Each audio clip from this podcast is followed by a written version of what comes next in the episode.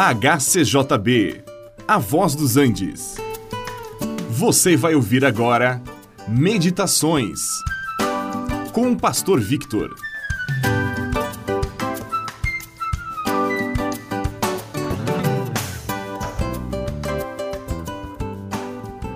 A tendência de falar em voz alta é peculiar a algumas pessoas. E quando elas são agredidas com palavras ásperas, geralmente respondem num tom ainda mais forte. E disto facilmente resulta uma discussão e até parece que aquele que grita mais alto tem o melhor argumento. Pelo menos é o que eles pensam. Na realidade, não é nada disto.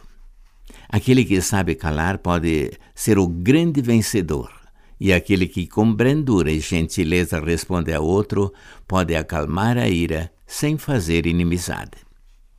No primeiro livro de Samuel, nós encontramos a história de um homem que também era muito grosseiro e procurava dominar todo mundo à custa dos gritos, tanto seus empregados como estrangeiros ou quem aparecesse diante dele. Certo dia, Davi, antes de ser proclamado rei de Israel, vivia com uns 600 homens numa região pouco habitada e havia feito amizade com os pastores daquele homem chamado Nabal. Quando este veio tosquear suas ovelhas na região, Davi enviou alguns mensageiros para cumprimentá-lo amigavelmente e ver se Nabal poderia ajudá-lo com algum alimento. Porém, Nabal respondeu: E quem é esse Davi? E quem são esses homens para que eu lhes dê qualquer coisa. E simplesmente os mandou embora sem lhes dar nada. Quando os mensageiros voltaram a Davi e lhe contaram o que havia acontecido, Davi disse: Olha, de nada adiantou tratar bem os empregados deste homem. Armaram-se então de espadas e partiram para destruir tudo o que lhe tinha. Abigail, a esposa de Nabal, recebeu notícia do que havia sido feito e ela preparou cinco ovelhas, pães, frutas e alguns odres com vinho, enviou tudo por meio de uma empregada ao encontro de Davi. E ela mesma foi atrás montada num burrinho.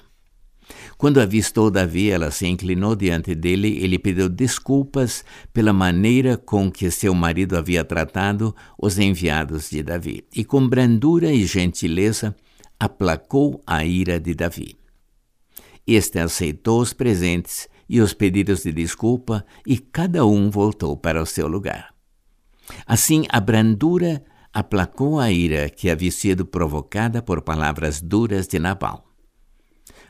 É por isso que no livro de Provérbios nós lemos que a brandura aplaca a ira.